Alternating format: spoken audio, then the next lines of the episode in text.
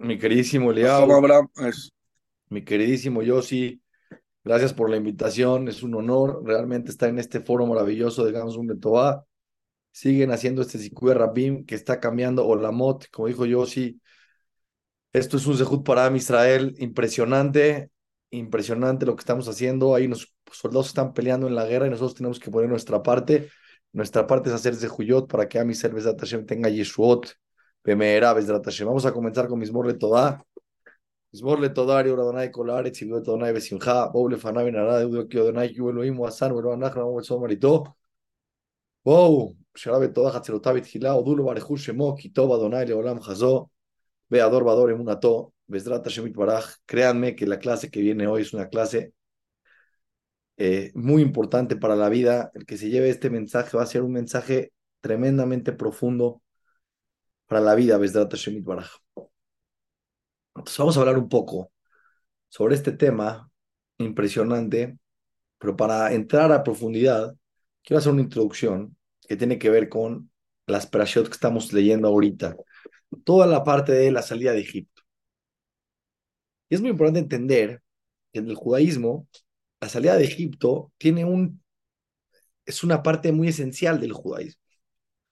En el Ramban, en Sof Perashat Bo, dice que la mayor mitzvah que recordamos en muchísimas mitzvot es la salida de Egipto. Aparte que hay una mitzvah de recordar la salida de Egipto todos los días, en el Shema, en Shachrit y en Arbit en la noche recordamos la salida de Egipto. En la Mezuzá recordamos la salida de Egipto. En el Birkat Amazon recordamos la salida de Egipto. En el Kiddush Shabbat recordamos la salida de Egipto. En Zecher Yetziat Mitzrayim, en el Tefilín tenemos Yetziat Mitzrayim. Cuando hacemos Pesach una semana, en recuerdo a la salida de Egipto, ¿qué pasa? El Ramban dice, muchísimas mitzvot tienen que ver con la salida de Egipto.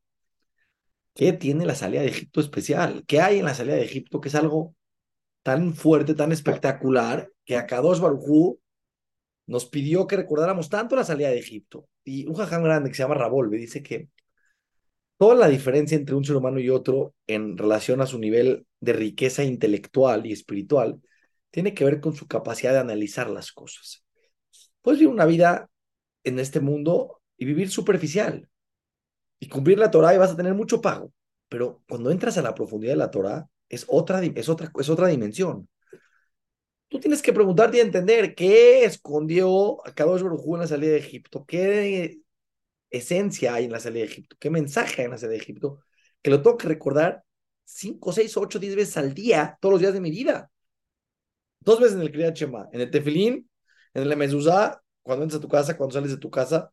Te vas cuatro de entrada. Entonces, ¿Cuál es el punto aquí? Ahí después puedo explicar. Cuando vino Moshe Rabenu comparó, cuando vino Moshe Rabenu comparó, vino y le dijo, quiero que saques a los judíos de Egipto y los dejes ir a servir a Dios. Y dijo Paró, ¿quién es Dios? ¿Me lo presentas? No lo conozco. ¿El Dios de los judíos? No lo conozco. Vino Moshe y dijo, no, no lo conoces, no te preocupes, te lo voy a presentar. Y vino eh, Moshe, ojo, otra pregunta importantísima para entender la clase de hoy. Dios podía agarrar en un segundo y sacar a los judíos de Egipto. Así como Hashem hizo un diluvio, acabó con el mundo, en un segundo, acá podía hacer, ¡pum!, explosión, así como borró Sodoma y Gomorra. Los borró, borró. Se acabó, mandó del cielo azufre, se acabó. Vámonos, lo borró del mapa. Hashem no podía agarrar en un segundo, borrar a todos los egipcios, seguro. A los judíos que no les pase nada. Y salen caminando. Nada de que los persigue, paró, se parte el mar. No, es necesario, no es necesario todo eso, no es necesario. Van a ir entendiendo, con conforme va pasando la clase, van a ir entendiendo cosas muy profundas. Entonces viene, viene, viene Moshe y le dice al faraón, ¿no lo conoces? Y Hashem le dice a Moshe, el faraón no va a querer dejarlo salir, no los va a querer dejar salir. Pero no te preocupes, todo está bien, todo está acá bajo control, todo está calculado. Voy, dijo Hashem Libaraj, le dijo a Moshe, me voy a revelar en el mundo. Me voy a revelar, me voy a revelar. Perfecto. Vino Moshe y le dijo al faraón, ¿no dejas salir a los judíos? Ok, sangre. todo el río, sangre. No solamente el río, todo el agua que entraba a cualquier lugar en todo Egipto era sangre. Cavaban un pozo, todos, todos. La única agua, ¿quién tenía agua? ¿Cómo pudieron vivir? Porque los judíos tenían agua. Si no la compraban los, los, los egipcios, si la gratis, sangre. Se regresaba al yudí, agua. ¿Qué estás viendo ahí? Estás viendo algo muy, muy profundo. Metían un popote al mismo vaso. Un yudí sacaba agua, un egipcio sacaba sangre. Un egipcio sacaba sangre. ¿Cómo puede ser? ¿Cómo puede ser una cosa así? Espérense al secreto. Viene el faraón y dice, no, mis brujos también saben hacer eso. A ver, ustedes, a, a ver, hagan que el agua aparezca rojita. No, pues no. Dios no hizo que el agua aparezca rojita, hizo sangre. Ah. La siguiente plaga. Vino el, el eh, Moshe. No, ranas. ¿Ranas? ¿A dónde se metieron las ranas? Aquí viene la parte interesante. ¿eh? No eran ranas así, ah, saltando, no, no. Las ranas tenían una misión. Las ranas iban, primero fueron a la casa de Paró. Pasaron por todas. Si alguien que tiene un lugar donde va, ve a alguien del camino, lo pasa, no, no, no, no, no se para, tiene un lugar donde va. Las ranas no salieron del río locas. Primero fueron a dónde? A la casa de Paró.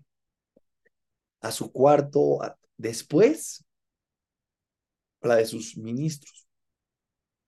Mientras más malvados eran, primero llegaban las ranas.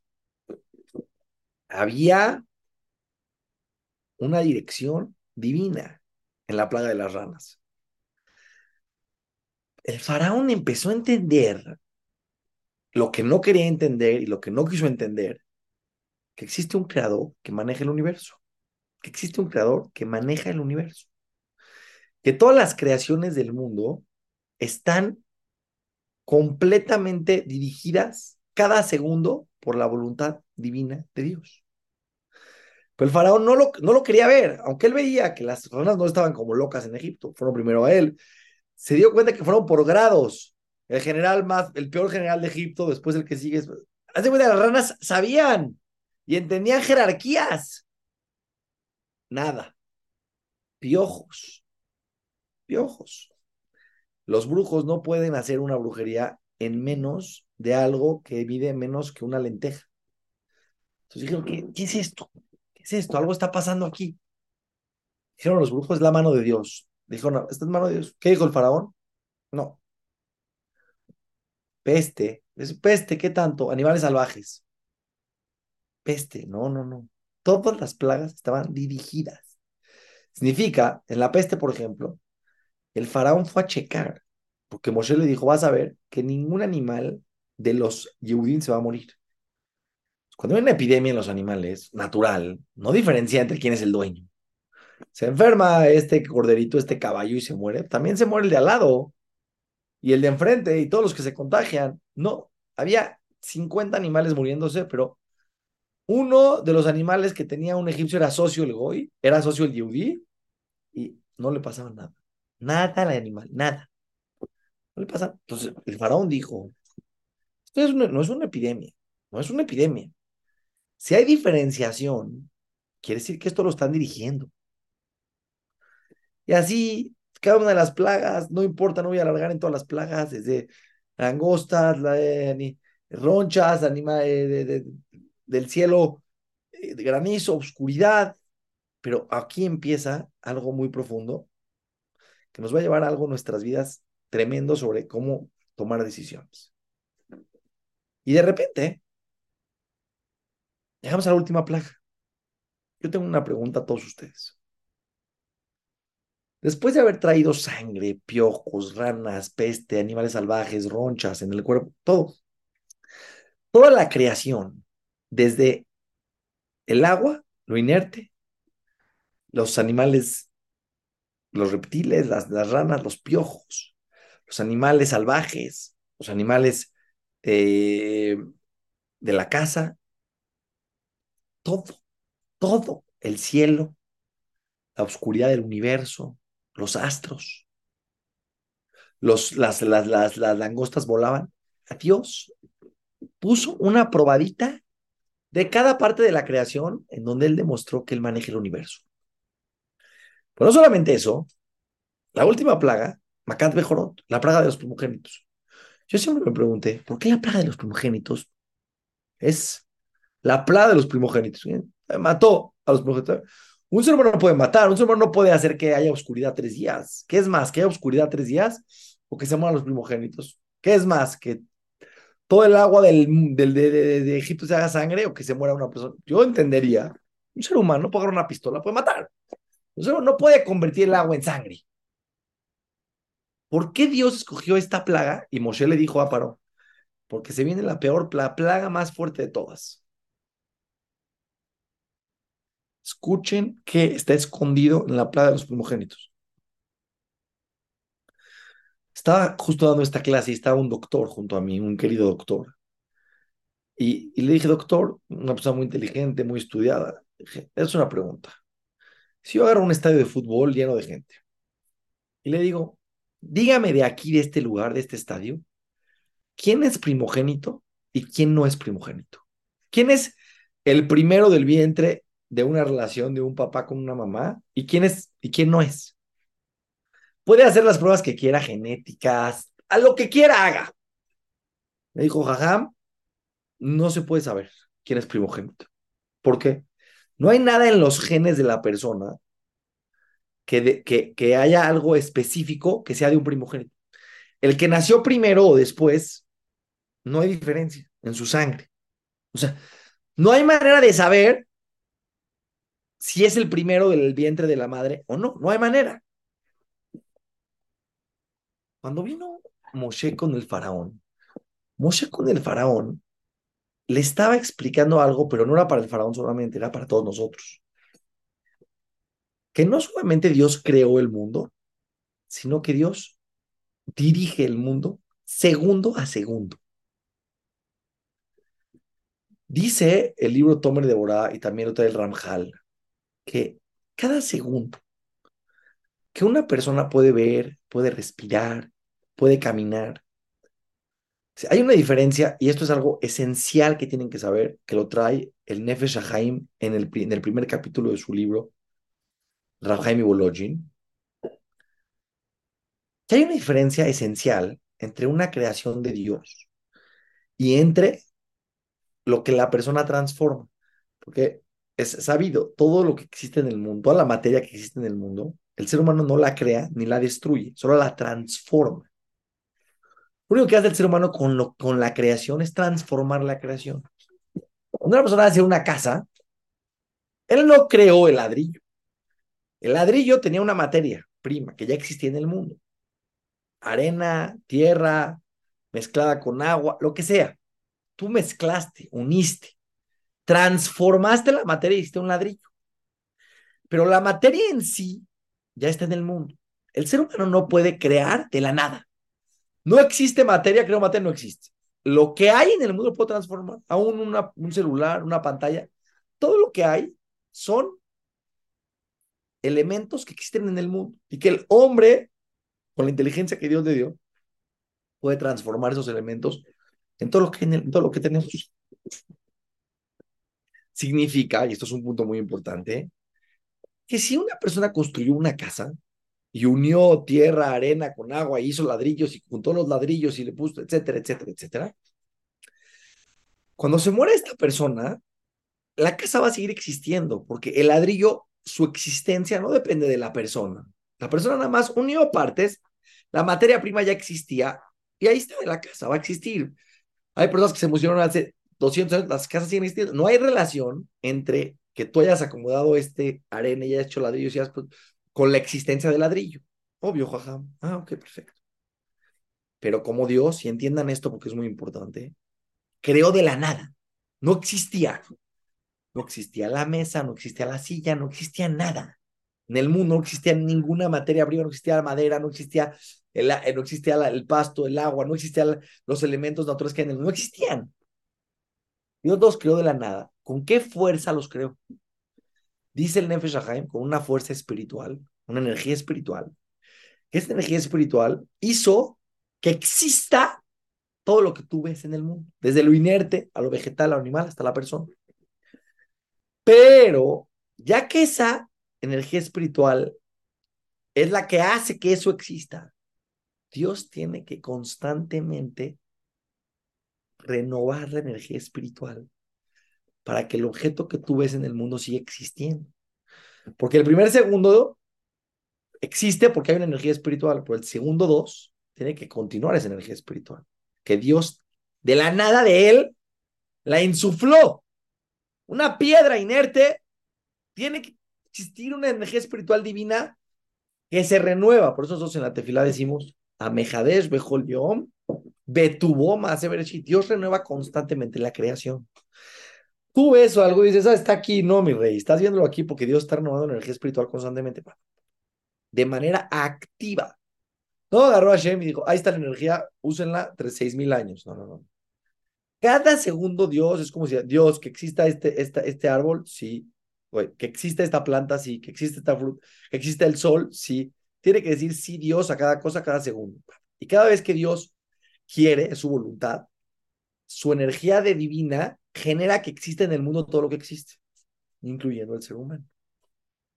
El alma, la, piel de la persona es, es carne, es materia. ¿Qué se puede mover la persona? Tiene un alma interno que lo está moviendo. Ok. Todo el tiempo que tú existes, para que tú puedas existir, Dios tiene que renovar tu energía espiritual segundo tras segundo tras segundo. Una persona que piensa, no, es que Dios ya se le olvidó de mí, no se le puede olvidar de ti. Si existes, si existes en este mundo físico material, es que cada segundo Dios está al pendiente de ti, cada segundo. Dios, una persona piensa, si yo tuviera en el banco 20 millones, ya estoy. No, no, no, Javi, necesitas que Dios te siga insuflando de su energía espiritual divina cada segundo para que tú puedas pensar, para que puedas ver, para que puedas caminar, para que puedas existir física, emocional, intelectualmente. No, no, no. Necesitas de Dios cada segundo. Todos vivimos como en tiempo del man. Un día les alcanza. Cada energía que Dios da, la da por ese segundo y luego la vuelve a renovar el siguiente segundo el siguiente segundo. Dios está al pendiente de toda la creación, segundo por segundo. No hay discusión en ninguno de los ajamín de la historia, la filosofía judía, que cada segundo Dios renueva la energía divina de la creación y que sin esa renovación de energía espiritual divina no existiría el mundo en un segundo, desaparece. Entonces no existe que una persona piense, Dios se olvidó de mí, no existe.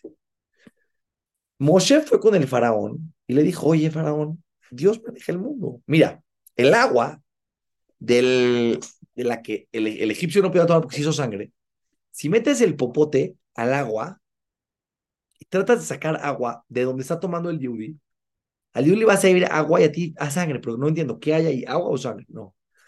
Cada centésima de segundo Dios dice agua, agua, agua, agua, para que eso sea agua. Y eso no es decir, eh, eh, manda su energía espiritual para que exista el agua. En el segundo que el egipcio iba a tomar, en ese segundo que hizo Hashem, sobre esa molécula,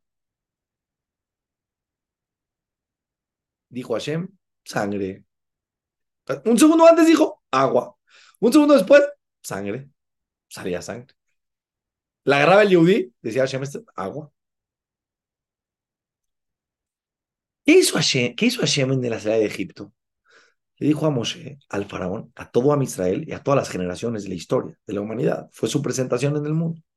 Yo manejo el mundo y mi energía espiritual es la que hace que el mundo funcione. Y cuando yo mando mi voluntad que las ranas salgan del río y corran a la casa de paro, las ranas tienen mi energía espiritual cada segundo renovadas para existir y automáticamente van a ser mi voluntad.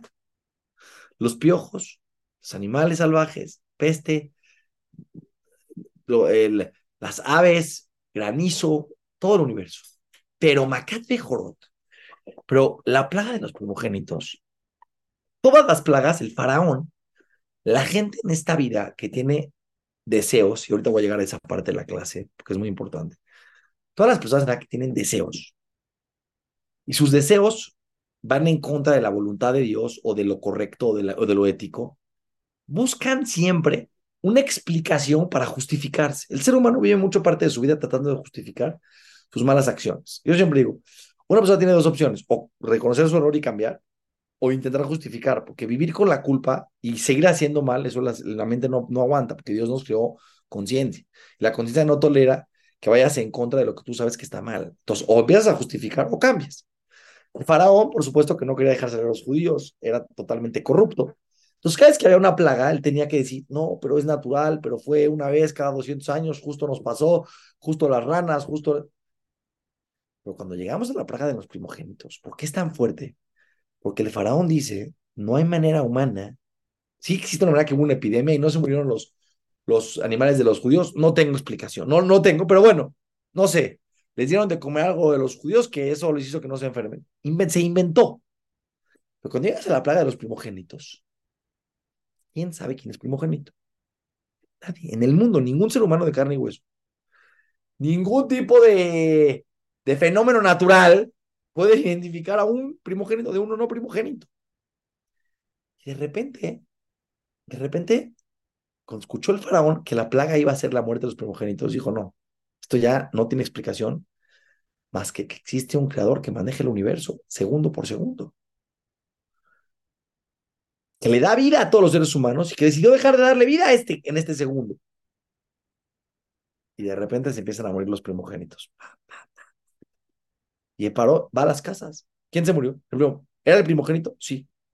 Como las mujeres egipcias eran infieles y tenían primogénitos, uno era el primogénito con José, otro era el primogénito con Pablo, otro era el primogénito con... Se morían varios. ¿por qué se murieron tantos? Y además también primogénitos. Ella confesaba que fue infiel. Cacharon a todas las egipcias que eran infieles y las cacharon que eran corruptas. Pero ahí el faraón levantó las manos, levantó las manos y dijo, hay un creador, maneja el universo segundo a segundo. Ya, ya. Salgan, no nomás les dijo salgan, les dijo bendíganme, pidan por mí. Por favor, pidan por mí.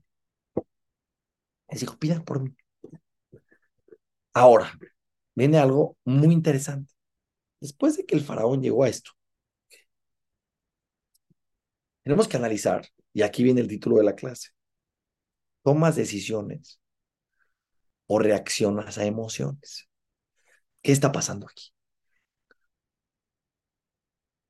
¿Cómo puede ser que el faraón, siendo una persona tan inteligente, porque era inteligente, porque era el rey de Egipto, tomó tan malas decisiones? ¿Cuál, por ejemplo?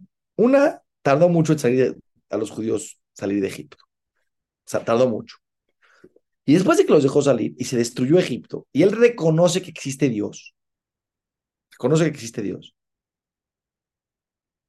Entonces, en ese momento, él, los judíos, están fuera, le dicen, porque Moshe le dijo que iban a ir a servir a Dios tres días y regresaban. Moshe no le dijo que se iban a ir a, vivir a Israel. Les dijo, vamos tres días a servir a Dios y regresamos. ¿Por qué le dijo así? Porque así dijo, si no le dices así, no te va, o sea, ni siquiera tiene libre albedrío. Dios no le pone una prueba a una persona que no puede pasar.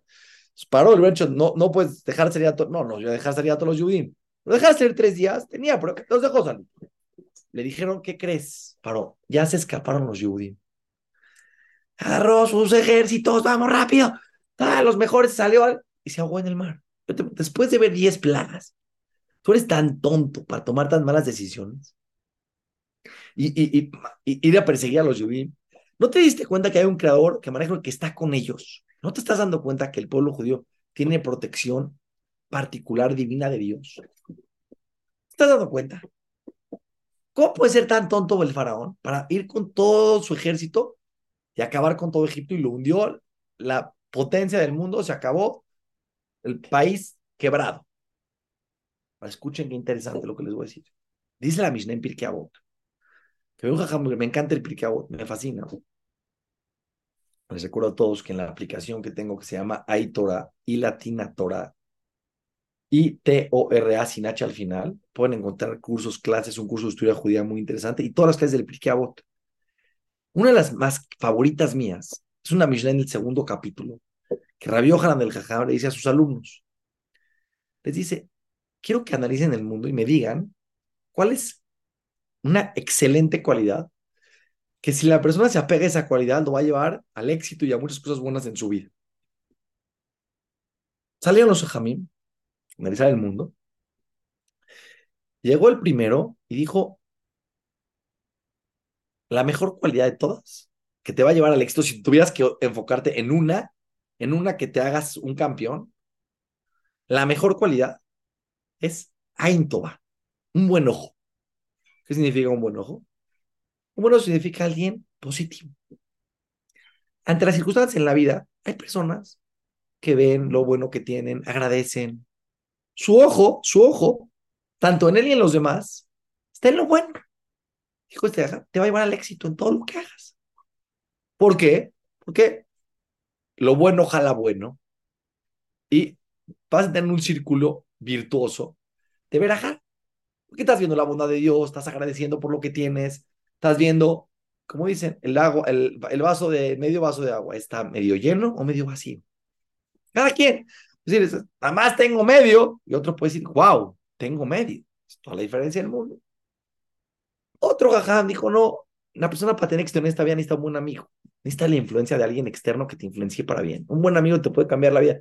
Un mal amigo te puede acabar. El tercero dijo, no, no, necesitas un buen vecino. No un buen vecino como los de hoy, que no tienes tanta relación a lo mejor con tu vecino. No, no. Un buen vecino era antes alguien que estaba en tu vecindad, que escuchaba tus discusiones con tu esposa, entonces, un buen vecino te cachaba hasta en, tus situaciones más incómodas y te ayudaba a mejorar. El cuarto dijo, no, no, la persona exitosa en esta vida y que lo va a llevar a hacer el bien, tiene que tener visión sobre qué va a pasar el mañana. No veas el presente solo, del mañana. Si hago esto hoy, ¿qué va a pasar mañana? Hay mucha gente que dice, bueno, ya, ahorita hago esto y después a ver qué pasa. No, no, no. Sé inteligente. Haces A, va a pasar B. Haces B, va a pasar C. Y el último Jajam Rabbi Eliezer, dijo, tienes que tener un buen corazón. Y el que tiene un buen corazón tiene éxito en la vida, en todo. Cuando yo estudié esta Mishnah por primera vez, dije, pues no entiendo esto del buen corazón. hay gente que nace con un buen corazón, hay gente que es más piadosa, hay gente que es más bondadosa, hay gente que tiene un corazón más duro, más rígido, hay gente que es más eh, misericordiosa, hay gente que es pues, menos misericordioso. O sea, ¿cómo se trabaja un buen corazón? ¿no? Y, y, vino el jajam y les dijo, ¿qué creen? ¿Saben quién tiene razón? El que dijo un buen corazón. Porque el que tiene un buen corazón tiene todo. Tiene el ojo bueno, tiene buenos amigos, tiene buenos vecinos, tiene todo. El buen corazón tiene todo, todo. Ve el mañana. Yo me puse a estudiar esta Mishnah y dije, no entiendo, no, no me queda clara por baño, por yo creo que por más de 15 años, no, no me quedó clara esta Mishnah, no es que estuve pensando en ella todo el tiempo, pero cada vez que la volvía a repasar, la repasaba, decía, no entiendo el buen corazón. Hasta que encontré la explicación de Rabieruja, Rabieruja, un jajam grandísimo, que vivió hace aproximadamente 100 años, aproximadamente 120 años, dijo algo espectacular. Dijo algo espectacular. Ageruham dijo que cuando la Torah habla de un buen corazón, no significa un buen corazón, como entendemos nosotros, una persona buena. Te voy a explicar eso. Y esto es el secreto de cómo tomar buenas decisiones en la vida. Yo siempre digo que la gente exitosa no es la gente más inteligente. Hay gente muy inteligente y que su vida está hecha a pedazos. ¿Por qué? Porque toman malas decisiones. Son muy inteligentes, pero toman malas decisiones. Hay gente que no es tan inteligente, pero, tiene pero toma mejores decisiones, le va mejor en la vida. En su matrimonio, en su trabajo, en su vida personal, en su autocontrol. En general, le va mejor. Dice Rabiruja, el, cuando una persona toma una decisión, no la toma solo con la inteligencia, la toma también con las emociones porque las emociones influyen en las acciones que la persona hace en su vida. Ejemplo, te un ejemplo. Dice Rabiel Ujam, una persona que está cansado, que está cansado, puede estar más sensible, menos tolerante, Y si lo agarras a una persona cansada, puede ser que su reacción sea distinta a la reacción de una persona que está descansada. Que está... Lo mismo una persona que tiene hambre. Lo mismo una persona que tiene desvalor. Lo mismo una persona que le dieron honor. Todas las emociones que sentimos los seres humanos van cambiando nuestro estado de ánimo, nuestra percepción de la realidad. Y a partir de eso tomamos decisiones. Les voy a decir un ejemplo de la vida real y de la Torah. ¿Por qué el faraón era tan malo para tomar decisiones? ¿Cuáles malas decisiones tomó? Pues no dejó salir a los judíos de Egipto, pero no solamente no los dejó salir. Cuando venía la plaga, venía con Moshe y le decía, ya, salgan, salgan de Egipto, salgan de Egipto. Le decía, ¿estás hablando en serio o estás vacilando? No, no. Quita la plaga, Moshe, y mañana sales. Y la Torah dice que él no estaba mintiendo, que él quería dejar a su hijo de Egipto. Pero cuando quitaban la plaga, ya no tenía esa presión de la plaga, cambiaba de opinión. No era una persona intelectual inteligente, era una persona que no tenía inteligencia emocional. Y esto me lo dijo un buen amigo en, en la clase que di en Shabbat. Dijo, jajam, ¿el buen corazón significa inteligencia emocional? Le dije, sí, exactamente. Un buen corazón, que dice la Mishnah, significa inteligencia emocional. ¿Qué significa inteligencia emocional? Que tienes la capacidad de darte cuenta las emociones que estás sintiendo y darte cuenta cómo esas emociones están influyendo en tus pensamientos y en tu toma de decisión. Y el que es inteligente emocionalmente puede tolerar las emociones y no reaccionar impulsivamente a las emociones que está sintiendo. Para ahora una persona cero inteligente emocional. Cualquier impulso que él sentía, automáticamente actuaba sin pensar, sin analizar, ¿me conviene o no me conviene? ¿Lo hago o no lo hago? Era totalmente emociones. No había inteligencia en las emociones. Sentía y actuaba. Por esa razón, cuando tenía una plaga y se sentía presionado por el sufrimiento, decía, salgan. No pensaba y decía, espérame, hay un creador que maneja el universo, ya, déjalo salir. No porque ahorita te estás sintiendo mal, no porque ahorita estás en una presión que ya no aguantas los, los ruidos de las ranas. No, no, no, no solamente por eso. Porque hay un creador que maneja el universo, déjalo salir. No, él sentía rana, incomodidad, salgan. ¿Qué pasaba a esta persona cuando le quitas la rana y ya no le están sonando en el oído? No, ya, quédense, quédense, quédense, quédense, quédense. Pero ¿cómo nos dijiste que salgamos? No, ya lo pensé bien. No lo pensaste bien, mi rey. No lo pensaste bien, Jabubito, en mi vida. No, corazón. Eres un pedazo de impulso. No hay presión. Cambias de opinión. Pero no porque cambiaste y pensaste y analizaste ya no está la presión que te genera dejarlo salir. Y esto es un secreto que tienen que tener en la vida, porque muchos de los, seres humanos no entendemos a otros seres humanos que son poco inteligentes emocionalmente. Ejemplo, una persona, de repente te va a pedir un favor, de repente se muestra en una circunstancia hacia ti que dices, wow, qué persona, súper amable, súper aquí, por favor, sí, yo, juntos tú, vamos a este negocio, lo otro, o vamos, a, ayúdame con esto, yo soy lo mejor que hay en ese momento él, como está subyugado por el deseo, por la necesidad, que necesita algo de ti, automáticamente su corazón le dice, hazlo porque te conviene, punto.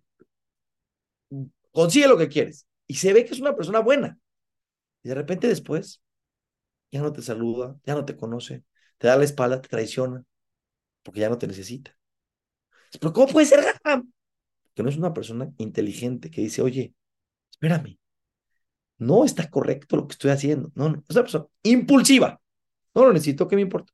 Lo necesito, me suyo. Pero ¿qué pasa con las personas que son totalmente emocionales y no tienen la capacidad de pensar sus emociones? Una persona de repente, tenemos que todo nos pasa, tienes hambre, de repente reaccionas mal. Comes, te calmas. O sea, cuando tiene hambre, tiene que saber, tengo hambre. El hambre está afectando mi estado de ánimo. Tengo que tener cuidado cómo reacciono, cómo hablo. La persona come, canta. Ah, de mi vida, escúchame bien. Los seres humanos, el corazón, es algo que cambia tu perspectiva de la vida cada segundo.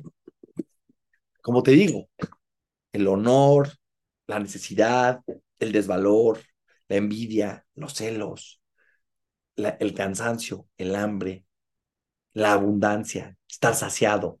La Torah alguien que está saciado tiene una tendencia a no agradecer. Ya no necesito. Pero no, no, no, no, piensa, piensa, ¿quién te dio todo lo que tienes?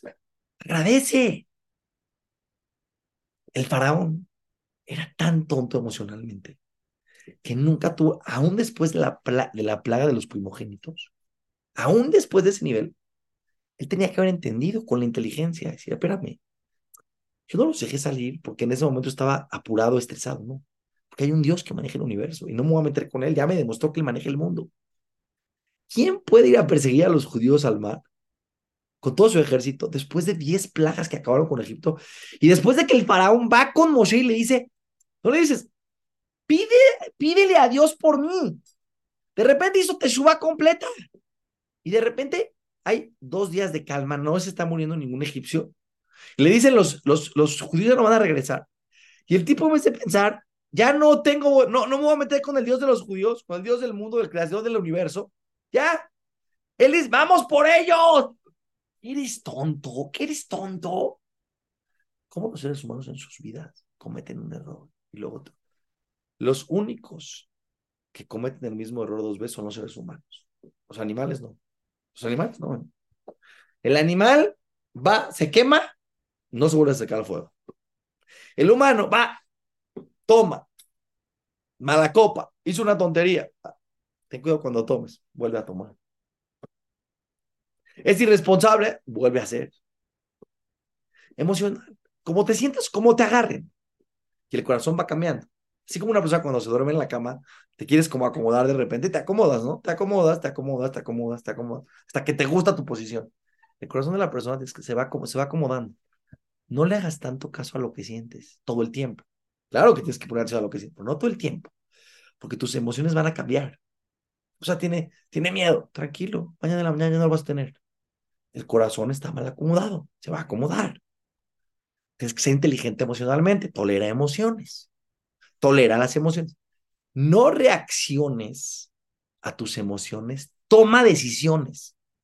Cuando vayas a hacer una cosa en tu vida, no sea una reacción de la emoción que estás sintiendo, porque esa emoción que estás sintiendo te puede llevar a tomar muy malas decisiones, que no son decisiones, son reacciones a tus emociones. Sentiste esa emoción, reaccionaste y después tienes que ir a pedir perdón. ¿Por qué le hablaste feo a tu esposa? Porque en el negocio no te comportaste de manera correcta? Porque no éticamente lo que tenías que hacer, porque caíste en hacer algo corrupto, porque se me antojó, porque tenía un deseo, porque tenía un impulso. Paró. Era tan tonto emocionalmente que no podía entender que su soberbia es una de las emociones que más cambia el corazón. ¿Cómo se van a ir los judíos de Egipto y me van a dejar? ¿Y yo qué? ¿Se escaparon? ¿Me hace quedar como un tonto? Voy por ellos. Pero, Paro, ¿esa es una buena decisión, Paro? si ya acabaron con Egipto, van a acabar con todos tus soldados. Quédate aquí ya, se fueron, trabajaron 100 años los judíos, te enriquecieron. Yosef que enriqueció, agradece, acabó. No, va a correr tras de los judíos. Su cabeza, su cerebro, su inteligencia no interviene. Hay un impulso, hay una acción y hay errores y hay consecuencias. Cuando vayas a hacer una, una decisión en tu vida, piensa, ¿estás, ¿estoy reaccionando a una emoción? Que yo les voy a platicar una historia mía personal. Una ocasión me preguntaron sobre otra persona. ¿qué opinas sobre él? Y en el momento que me preguntó, yo me di cuenta y me observé que sentí celos, envidia, rivalidad. Muchas cuando vas a hablar bien de alguien, equivocadamente y infantilmente crees que si hablas bien del otro, tú eres menos que él. No. El otro le puede ir increíble en la vida y no tiene nada que ver contigo, no porque el otro le va bien, quiere decir que a ti te va mal. Cada quien es distinto y cada quien tiene otra misión en esta vida y el bienestar del otro no es tu malestar y tu bienestar no es el malestar del otro tampoco. Yo me di cuenta cómo sentí envidia y sentí cómo mi corazón me empezó a seducir de hablar la sonora, pero como me pude cachar. Y en ese momento pude tener esa inteligencia emocional para decir, no, no, no reacciones, toma decisiones. No hables mal de nadie. porque ahorita te sientes un poquito de envidia. No, no, no. Seas niño infantil. Perdón, ¿sabes qué? No lo conozco bien, me salí. Hay veces mejor salirse. Si es que no puedes con la prueba, salte de la prueba. Salte de la prueba. Porque luego de repente quieres hablar mal de alguien, pero no lo vas a hacer. Mira, o sea, pues sí, la verdad, o sea, no es una mala persona el tipo, pero bueno, o sea, ¿qué te digo, no? O sea, ya con las facciones de tu cara, ya dijiste la sonora. ¿Y por qué? Porque tu corazón se acomodó en una emoción. Eso tiene que ser en la vida. Tener tolerancia al corazón que se va moviendo. Corazón me refiero a tus emociones. No siempre sientes lo mismo, vas cambiando. Hay que pedirle a Hashem que nos dé inteligencia emocional. Que no seamos personas que reaccionamos a impulsos, que seamos personas que pensamos, que nos damos cuenta de lo que sentimos y que, y que podemos tasar. La diferencia entre un animal y un ser humano es que el animal no puede tomar decisiones, puede solamente reaccionar. Pero el ser humano puede diferenciar entre el bien y el mal. Puede saber qué está bien y qué está mal y puede darse cuenta qué deseos tiene y los deseos que tiene a dónde lo están llevando. Y pensar, tengo ganas, estoy cansado, tengo soberbia, pero esta acción no me va a llevar a algo bueno.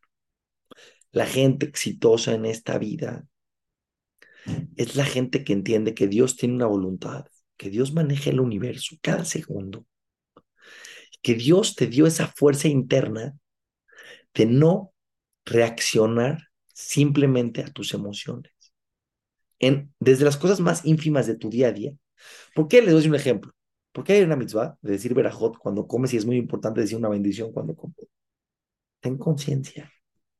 Tienes hambre, no seas como esa. Piérteme la sopa acá. Es una manzana. Javivito, ¿tienes hambre? Sí. Tranquilo, agárrala, veraja. Gracias a Shen, estás dando una manzana. Dice la Gemara. ¿Cómo se define a un tzadik y a un rasha? A un eh, justo y a un malvado. Si el justo es el que su corazón está en sus manos de él. Un malvado es el que está en manos de su corazón. La gente en esta vida que se equivoca y toma las decisiones porque su corazón los dirige. Como te sientas en este minuto, las emociones que sientas en este minuto son tus acciones. Tolerancia, paciencia, pensamiento, análisis, observación, autocontrol. Y me lo dijo una persona en una clase, muy inteligente. El judaísmo y la filosofía de la Torah y el éxito la tiene que autocontrol personal. El faraón era un títere, era una bolsa de papas fritas. Un poquito de estímulos, reaccionaba. Quítale el estímulo, reaccionaba. Quítale el estímulo, reaccionaba. Un bebé tiene hambre, llora, tiene sueño, yo tiene ganas de jugar, se ríe. No hay pensamiento, hay reacciones a emociones. Personas inteligentes en esta vida, inteligentes emocionalmente. Por eso la Mishnah dice que tiene un buen corazón. ¿Qué digo un buen corazón? Que su corazón está en sus manos, que su corazón puede pensar emociones que pueda analizar la toma de decisiones en su vida. Llega a otros niveles de crecimiento espiritual, de crecimiento personal. Gracias, mi queridísimo Liao. Gracias a todos. Un placer, como siempre, estar aquí en Gamsum Mutoba. Y abierto, Elías, a preguntas, comentarios. Siempre dejar cinco minutos porque la gente luego tiene preguntas como siempre, profundo y muy bonito. Voy a leer antes las frases que quedaron gracias a nuestra sociedad Tzadeket. Son las siguientes. Para que tú existas, Hashem renueva cada segundo dentro de ti, tu alma y energía espiritual. La segunda, la gente exitosa es quien toma decisiones con inteligencia intelectual y emocional. La tercera, tener un buen corazón es la llave para todas las otras buenas cualidades. Por último, solo el humano comete el mismo error dos veces. Ajam Abraham Cohen, muy bonitas. Normalmente salen dos clases, ahora salieron cuatro de esta clase tan maravillosa. Y aquí me preguntan en el chat, Jajam Abraham, y me dicen lo siguiente, Jajam, en la Perashá dice que Hashem le endurecía el corazón al faraón, como con cada plaga. Entonces, ¿dónde queda el libro albedrío del faraón? Qué excelente pregunta era algo importantísimo que me faltó explicar. Dice Rabiuja que no se lo endureció el corazón de manera activa, no lo dejó pensar, no. Le generaba una emoción y como el faraón era un bebé y no tenía capacidad intelectual, reaccionaba a esa emoción. ¿Qué sería que le endureció el corazón? Le ponía una plaga. Y de repente cuando llegaba la plaga, salgan, salgan. Y cuando le quitaban la plaga, entonces el faraón era tan niño chiquito que decía, ya no los dejo salir. No que se lo endureció de manera, hay opiniones que sostienen que le endureció el corazón y el Rama me explica que ya que las primeras cinco plagas tuvo libre albedrío y lo dejó ir, a una persona que pierde el libre albedrío por decisión propia, después se lo quitan por completo. Pero Rabbi tiene otra explicación. Rabbi dice, no, le endureció el corazón, que le ponía circunstancias, le ponía emociones que él no podía lidiar con ellas, porque su capacidad intelectual era muy chiquita. Dice acá, eh, me preguntan, dice, eh, ¿cómo controlamos las emociones sin reaccionar al instante? Muy buena pregunta. Solamente el que pudo desarrollar la capacidad de pensamiento. El que no, tienes que aprender a pensar. Antes de actuar, tienes que aprender a pensar. ¿Qué estás sintiendo? ¿Qué estás haciendo? La mayor parte de la gente que fracasa en sus vidas es porque no puede con sus emociones. Tiene deseos corruptos, tiene y sabe que está mal, pero no puede con ellos. Hey, piensa, piensa, ¿a qué te va a llevar esto? ¿Qué estás haciendo? ¿Por qué estás actuando? El corazón tiene que estar en tu mano, pero el que no tiene capacidad de pensar, es como una persona, una persona me dijo una vez, Eliau, yo digo lo que pienso, soy verdadero. No, no eres verdadero, eres corrupto, eres impulsivo. Tendrías que pensar antes de hablar, porque no todo lo que piensas lo tienes que decir. Tiene que haber en tu mente, así como cuando entras de repente a un edificio, Eliau, que tienen dos puertas y se tiene que cerrar la primera puerta, te checan tu identificación y luego se abre la segunda puerta y no se puede abrir ninguna de las dos puertas hasta que no esté cerrada la otra.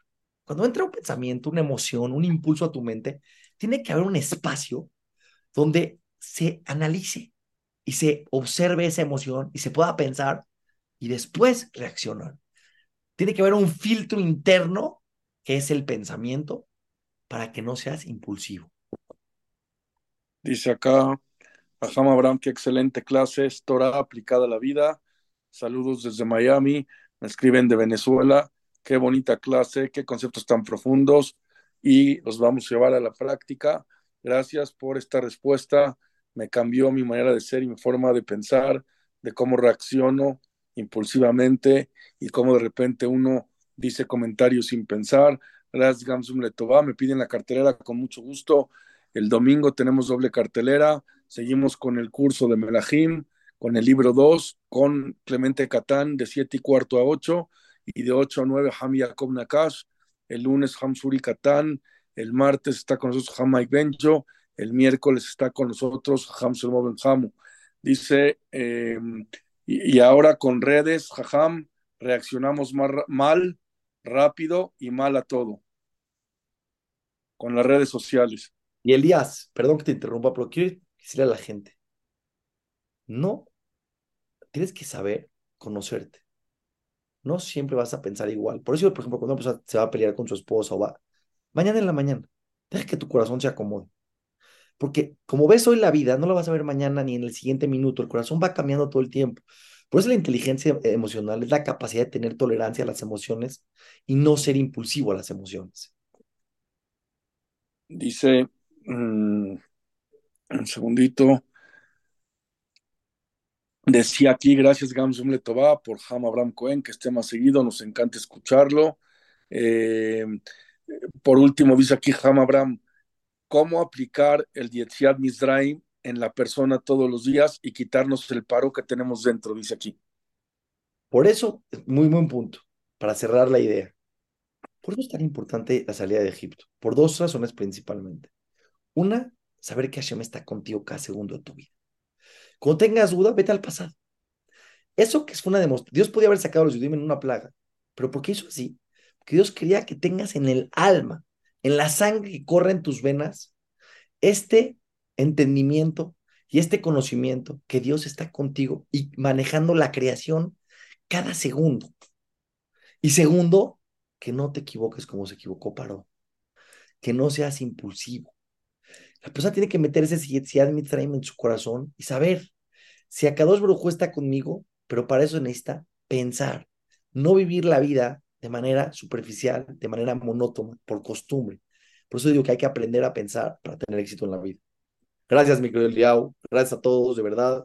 Qué excelente foro y tu página, Eliau, cada vez mejor. Esta nueva noticia de tu aplicación, que hacen los dinero con todas las verajot y que lleguen a toda mi la Amén. Muchas gracias. Esta clase estará en unas horas en torazoom.com. El que la quiera volver a ver. por favor, Elías, cuando la tengan. Gracias. Mando la clase y las frases también, Gracias. Gracias a todos. Shabbat Shalom. Hasta el domingo. Muy buenas noches. Gracias.